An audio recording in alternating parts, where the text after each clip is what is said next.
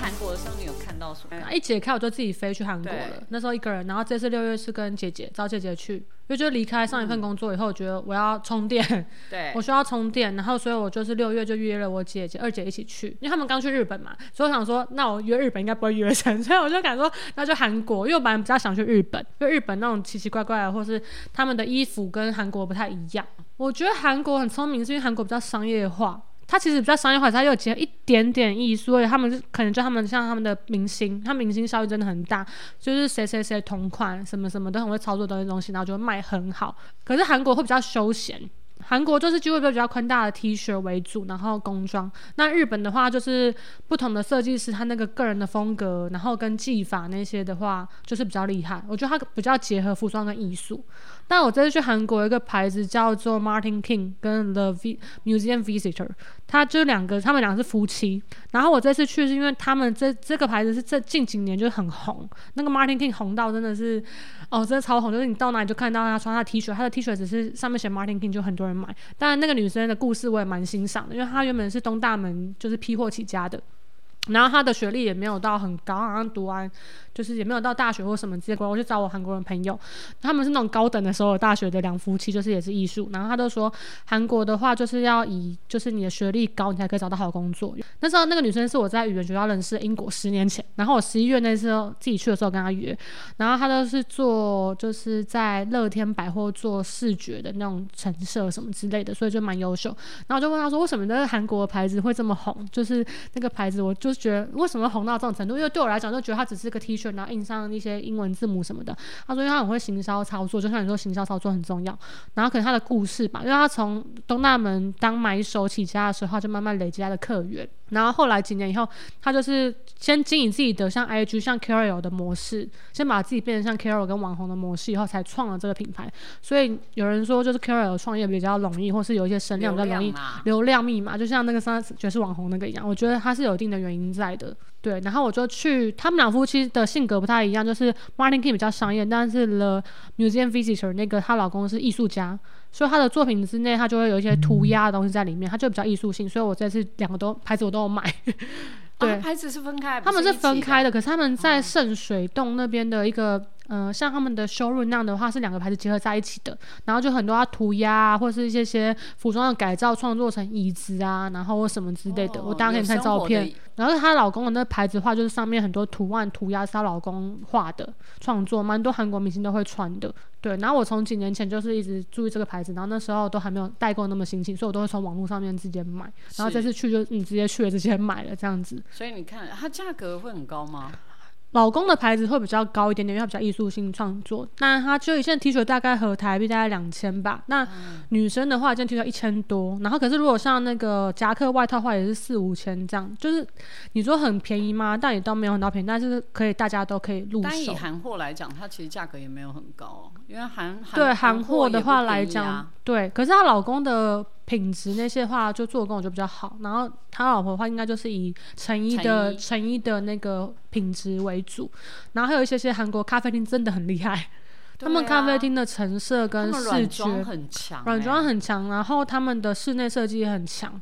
还有一些些设计小众的室内设计跟一些包装，他们会形象包装，就是平面设计那些，我都觉得嗯好厉害哦。就是原本会觉得日本的包装，因为日本我们买东西我都会看到包装嘛，什么糖果、饼干都包的很漂亮。可是这次去韩国，他们连因为他们香氛这几年也很红，就是慢慢牌子也很多，他们国内的牌子，然后我就去啊，嗯，他们包装真的也是蛮厉害的。韩国的包装我觉得现在不会输日本的，所以我这次就拍了蛮多，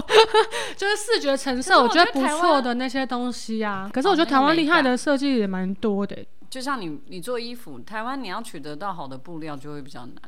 对，都啊在中国很多，中国的，然后日本的，嗯，然后一些些加工技术，因为蛮多，因为我那时候不是本来要试着要做牌子嘛，然后你就下去以后，嗯，很多工厂都收了，可能疫情，对，然后就变得我我想要的服装是加工比较繁杂或比较特殊的那种加工，做不出来，对。然后只能去中国。可是那时候疫情，我又不可能，那时候还没有解，所以就不可能飞到广州什么之类的。对，所以就是我觉得这其实也是真的蛮为难，就是一些些现你说设计就台湾线上的设计师吧，因为很多人都会说啊就成因，然后觉得国外的比较好，但也是真的有为难之处，不是不想，是真的有些技术跟。成本考量是真的要思考这个问题。可是我还是觉得韩国的包装是因为量体的问题嘛，就是韩国它因为它可能开了这个模，它量体可以够大，台湾就做不了。你二姐有什么看法？你说包装吗？对啊，像那种包装开、因为开模台湾很贵，就可能你要去中国，可是你中国你现在运费好像来都涨价。可是我觉得好像还是会划算，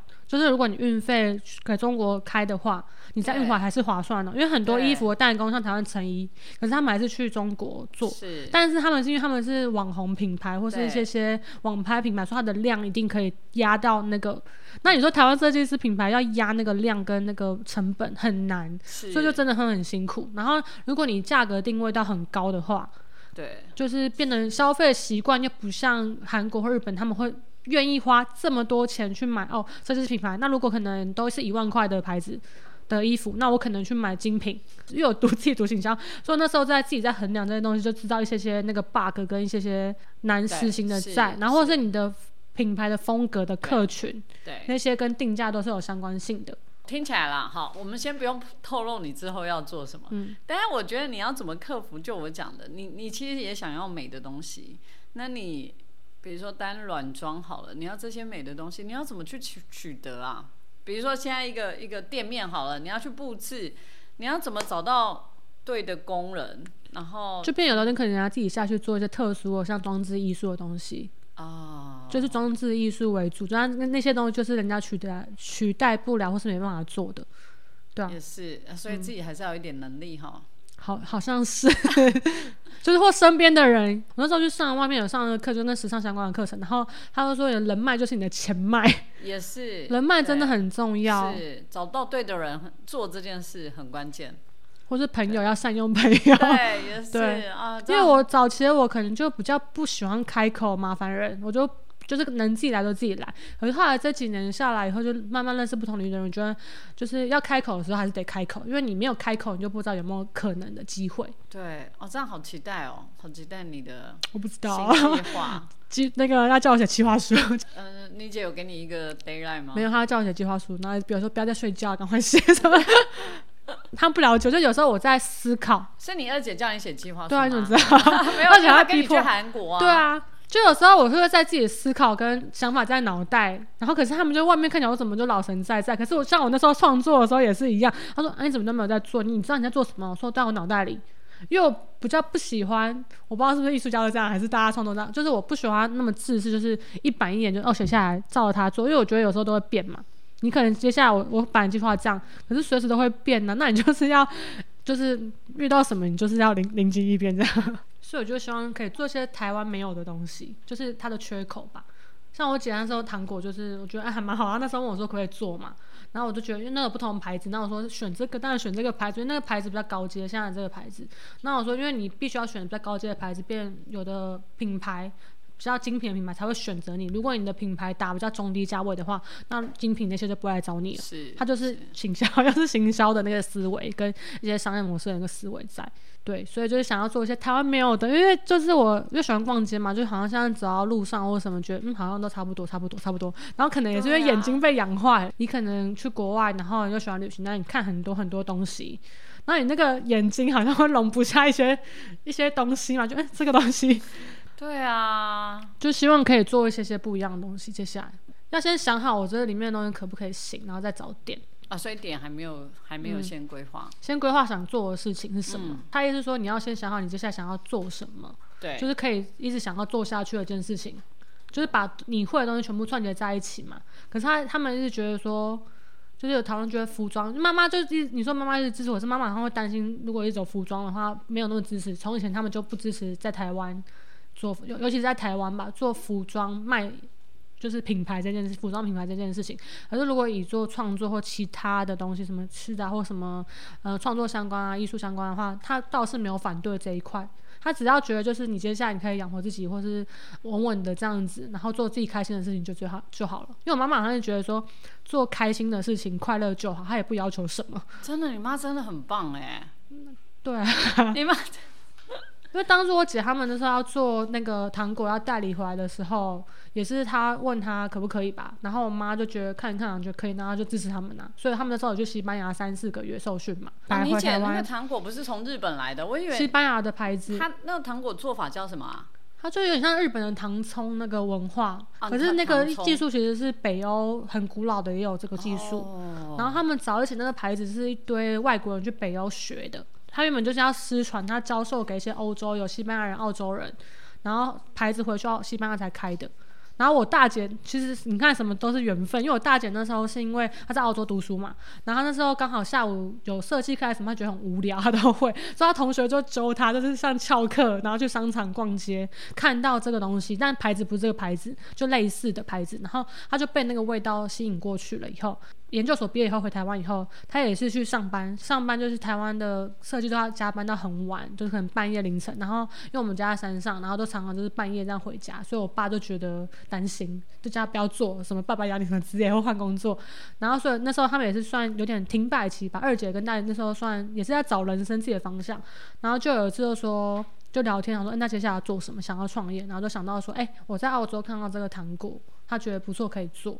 然后就开始写信，因为他们英文都 OK，所以开始写信去西班牙，来回一年才拿到，因为一个国家只给一个代理人，啊它是技术代理，对不对？牌子也是一个国家只能授权一个人，哦就是一个人 owner 是就对，所以不同国家有不同的 owner 这样子。技术是他们教的，可是像味道跟你的那些包装有制式的包装嘛，可是每个国家的那个材料不同，所以回来台湾以后，他们的嗯、呃像原物料啊、调味啊、口味都是自己调配的，然后颜色那些色感是你像天生的嘛，因为每个国家调出来的色感跟塑形跟方式、温度都不同。所以你姐姐的糖果的师傅是怎么来的、啊？他们自己去学，一开始的时候学，啊自己做，对我请他们自己下去做，做完之后，啊、有回来有请员工，有请工艺师，就是有招聘员工工艺师。可是它是技术层面的东西嘛，反正就一开始也很精彩，就一开始去东区找店面，然后那时候要去店的时候，还被那个房东还说哈，你们在东区要开干妈店，因为他觉得糖果就干妈店，那还被就是被笑或什么的。然后结果他们运气也是蛮好，那时候就刚好台，报记者刚好经过，然后看到开幕，然后就来采访。然后就是那时候都蛮多采访的，然后就是陆陆续续很多报道，所以运气也是蛮好。然后因为后来后续就蛮多艺人啊、品牌都有合作嘛，然后喜糖都弄我们家的，因为连林志玲的糖果都我们我姐姐他们的牌子，然后就很多人就是朋友问问说，哎、你们行销是找谁啊？公关都找谁做？怎么会那么多报道或什么？然后我姐姐就是真的都没有，我们真的都没有找任何行销或是那些公关人来操作这些东西。就可能就是老天会，我就看我我讲老天会把你带到带来一些人跟贵人。我觉得我们家就是贵人运跟这些机缘都还蛮好，可能跟我爸教育爸妈教育有关嘛。他觉得就是你好好做事，老实做事，老天爷就会帮你，就是是不要害人。我爸我爸的这个座右铭就是你不要赶狼批，就是我不知道你听得还就是卖赶狼批，不要占人家便宜、啊，不要占人家便宜，然后他觉得说不跟人家计较就不要跟人家计较，不要跟人家就是闹翻或者什么。或者我爸常明明知道他朋友什么就是在欺负他，可他都觉得就是忍一忍，过了就过了。是是他们都这样子、啊，但是有时候看不下去，就觉得、哎你干嘛这样？然后后来后来发现自己好像也是这样，就自己当下会觉得很气很气，然后可是你过以后觉得嗯没有什么大不了然后也不会去真的对人家或怎么样什么的。对，所以你们家的姐妹们都有这个这个状况，但因为我觉得那个糖果有点难，你知道吗？因为那糖果的你在做的过程的形体跟你产出的最后要长那样很像、欸，所以要有一点点立体的概念，所以他们早期都会弄设计相关的人才。但我就是人才会，他们对于色感、美感跟那些结构会比较厉害，所以一开始都有挑，而且一开始的时候还会挑就是长相，就他们觉得就是店面门面很重要嘛，所以挑长相。那时候重要啊，就美商啊没，有，那时候当客人的时候还说，就看我们店里面，然后柜台还问我说：“哎、你们因为我那时候大学我都在柜台帮忙，然后对才在店里面帮忙。”他说：“你们店里面长得都很好看，是不是都有挑过长相？”我说：“对对对好像是。”是然后后来就是觉得人，就像开店几年过后，你就会觉得，或是当老板几年过后，你觉得好像人格特质比较重要了，是，就觉得他没有那么要求，也不是说没有那么要求啦，就是觉得人格特质真的比较重要。对对他们会觉得是这样，要待得住没？待得住。所以我还是觉得很厉害，因为那个糖果你要做出那个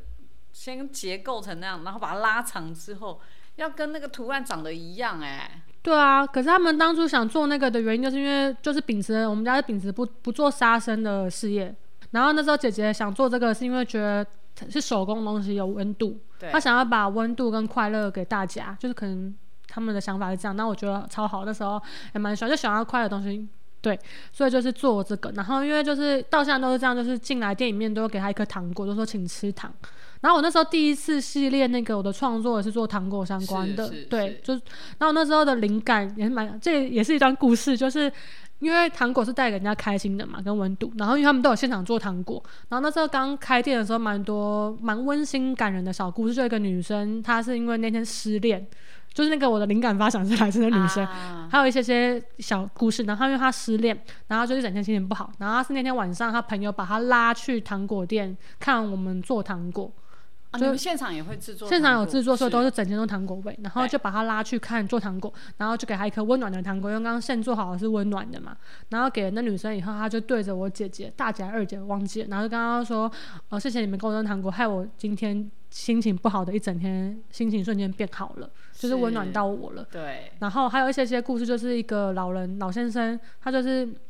蛮老了，他可能就生病，然后那时候他的孙女吧，还是孙忘记了，反正孙女之类的，就买糖果给他吃。可是后来过一年来多，他就过世了。然后过世了以后，他的孙女又回来买这糖果，说因为这是他爷爷生前说他吃过这辈子最好吃的糖果。所以他就对，他就真的要去给他吃。是，开店时间就很多，你觉得很不可思议，然后就很温馨的感人的故事，然后觉得觉得好像做这件事情是对的。对对，所以我那时候才会做那一系列作品，是因为，然后那时候身边蛮多人得忧郁症，那时候忧郁症很盛行，然后我会做彩色的东，真的，我会做彩色的东西，会希望就是。不要把忧郁这些东西把它变得都很黑暗化，或是都只能用黑色、灰色、蓝色那种比较忧郁、比较暗沉的东西表现出来。所以我那时候还做彩色的东西，会希望就是看到彩色的东西你会开心嘛？就是可能你你的情绪就是七彩的情绪，然后很忧郁，但是就是你看到糖果就填满了。然后那时候甜是那种很甜，那个甜不是那种填补那个甜，就填满了，就填满你的心跟你自己的那个悲伤。那时候才想做这些东西。发生过的故事跟人生遇到历练那些，其实蛮多养分跟蛮多东西可以做的，就是可以做的东西太多，所以不知道该怎么办。就你可能会的东西，就是哦，你会这个，你会这个。可是像我妈说，你就会一点，会一点，会一点，好像都可以做。可是你要到超级专精，那你又是一个课程。哎，但是你要知道，这个年代像你这个人才是很重要的，就 什么都可以做。摄影也可以啊，什么什么。对，有时候太过专业，反正在这个年代会有一点。必须要有调整自我的能力啦。还有一个人盯我的能力，就是有一个人要盯我跟拉我。我觉得推拉姐姐啦，没有家人不一样。家人不一样，我觉得旁边的就可能比较那种比较好的，可以跟你意见是中肯意见的，不是就是你在低落或什么就顺势顺势参对啊，不会啦，一般是不会啦。就是比较好那些朋友可以给你正能量，或者是一些些中肯的意见那些的，是比较。没有，我觉得也不是这样的，就是有的朋友他跟你很好没有错，可是当你有时候呃在抱怨或者讲一讲，他会跟着你讲那些，反而不是真正对你好的。他应该是好跟你抱怨完以后，好再给你一些意见，跟你自己本身可以做的那种意见，我觉得才是最好的朋友。对，但你姐的，我觉得你姐的那个故事其实都很励志哎，你两个姐姐的故事。哎，没有，你在讲到姐姐，我上次有一个算命的，就是朋友算命，我知道啊，超好笑。你不要听你姐姐的 话，但我不太支持他说他，因为就我我回到我之前跟你讲的，姐姐其实不会想害你啊。对啊，他会这样跟你讲，代表他一定用他自己的经历来给你建议啦，对吧？他一定不会害你啊，所以我觉得。你知道算命的话，有时候也是一半一半。他们就可以给你一点帮助，毕竟他们也是走了十几年路嘛，看了那么多形形色色的人。他又不会害你。但我总觉得你在拼图啦。我我这样看你那么多年，我就觉得你是在拼图的过程，只是还有几块还没有找到，还没有拼到。差几块？你要问一下你自己，你还差几块啦？我总觉得已经其实已经很接近了。当你。很勇敢的去参加，哎，参加再一次参加精修班，但这个决定我就觉得很了不起，因为走过精修班要再参加第二次的，真的要有勇气，而且真的要够喜欢。第一次有可能被骗进来的，你知道吗？因为还很很无知，就觉得我可以，哎，做过一次你就知道这个真的重生的过程。可是我觉得它是好处，就是变你本来就是会有憧憬或想要圆这个梦才会去实践上课嘛。对。可是你在过程中。就是在创作过程中，你就会开始自我对话，然后或是开始做这件东西，你就知道跟你想象中的样子模样是不是一样的，然后或者是你真的那么喜欢这件事情吗？或者这件事情真的可以让你继续坚持下去吗。我觉得这很重要，因为很多人都把呃想的很美好，对，所以你想的很美好，要具体产出，那个过程很痛苦哎。所以你当你，痛苦当然就是蛮有成就感、快乐的。对我来讲，我不知道对其他人来讲是不是？所以你那时候当下你有勇气再抱一次，我就觉得已经很厉害了。就是虽然我们的刚才的过程都会觉得你好像对自己很善良啦，就是你常常就会躲起来啊，或者就是不要面对现实的那种状态，但是其实你在某下某些决定的时候，你其实还是很我要做，我就会做到啊，就看我要不要做。就是你，如果你逼我，或是你告诉我你要怎么做怎么做，我就可能母羊的叛逆叛逆性格，还是老妖的叛逆性格，就会出来说我不要，我偏不要，就是好像都走一般人觉得是该做的事情。是。可是你看我，我每次只要一下定决心的事情，我就是要做，我就会做到。是，是我自己下定决心要做的话，就是没有人逼我的话，我就是要怎样我就把它弄到最好。对，所以我会觉得你那时候参再次参加，然后并且有勇气去报名比赛，我觉得其实这些的决定，很多人其实是做不到的。以我们看那么多人的状况啦，很多人是没有办法真的去，即使我们在旁边一直 push 哦，哦，一直逼你，一直怎样啊，用尽各种软硬兼施啊，哈，其实也是很困难的。然后我会觉得你单这两个点其实都做了，然后也其实也真的有达到一些反馈。是有一些好的反馈啦，然后只是这个拼图，你可能打架给板题，好，就是比较慢题，还没拼完，但不可以停，好，不要断。我觉得有时候是可以躲起来，有时候可以停下来，但不要断啊，差几块而已。对，也就是逼我要持持续创作。你看，爸妈就老师们都叫我不要停止创作，就是不不管是不是服装，不管是不是在服装上面，对你就说各个领域的创作或什么，就不要停止这一啊块，能量还在就不要停对创作。啊，因为你的先天的条件跟你周围的环境，其实都还蛮 support 你这件事的、啊，所以可是创作某一方面，他真的蛮孤独的，他要找到就是跟你共频的人，懂你的人，可能就要等待那个懂你或欣赏你作品跟共频的那个人出现吧。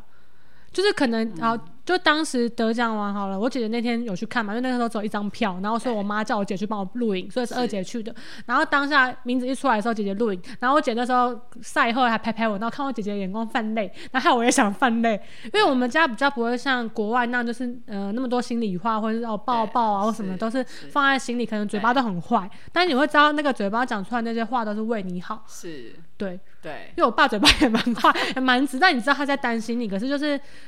不会像国外的抱爸爸什么啊，你就都华人啊，对华人的社会，但是你就是到现在为止，就是你要做什么，其担实蛮心过多于祝福啦。台对华人的而且华人就会担心做设计会饿肚子什么之类的。整个大环境下，感觉就没有到很支持啊。对啊，我当初我讲妈妈要做那个，我爸也担心嘛。然后后来也是做的还不错，然后电视上面如果有播啊或采访，都会看呐、然后我妈说什么几点播啊，不是会看，就是嘴巴跟那个心里是不一样的，就可以知道他们很骄傲这样子吧。对，然后当下好像觉得妈妈也是有支持，可是我就自己台湾真的大环境，然后工厂这样走下去的话，我现阶段我想要先按，那时候我跟说停止线先按吧。是是，但是服装这一块还是喜欢，所以可能看以某个方面的形式，不是就专 focus 在品牌量产。我觉得那个我会，目前我的能力，我觉得我会整个 hold 不住。然后又去了就是产业看了一招以后，又看到更多好的、不好的，就是大局，然后那些该说不该说的的东西，是是。就会觉得嗯，对但是就像你讲，你觉得到韩国的时候看到它其实用很多生活形态的产出啊，不是只有单纯服装，但是流量真的还是现在商业的一个必要的。台湾吧，国外好像他们其实台湾真的吗？我觉得国外也是、没有，欸国外有的服装设计品牌就是东西耶，就是你的东西拿出来就是哇，然后或是就是会买单呢。因为我从前就是会买单设计师品牌的东西嘛，对然后精品那些我反而还好，精品也是会买，但是我反而还好，就我比较会欣欣赏一些些小众设计师品牌，那它可能价格是跟精品有可能差不多，但我会比较欣欣赏那些，因为我觉得他跟我就是我看他作品，我会感觉得到一些东西是共频，就像我说的共频跟知道他想说什么。台北时装周办什么，觉得哎还蛮开心的。台湾终于有记得台湾的时装周了，那就有几年以后 就还要再加把劲。对，但是持续对，还是持他一定要持持续续对啊，希望可以下去，对他一定要持续啊，就可以变成设计师的目标，对大家的目标。啊，重要对啊，而且就是这几年遇到人事物，我觉得就是 在完成我的那个剩下的拼图，跟把自己完整，跟是啊，把自己摸得更透吧。你擅长什么，不擅长什么，可以做什么，好像跟了解自己，然后自己对话。就像说创作过程中，每创作一次，或是每每每你做出个什么新东西来，好像都是全新的自己，跟更了解自己的过程。说得好，感谢你完美的 ending，没有了，谢谢芬迪，好，谢谢谢谢谢谢，拜拜。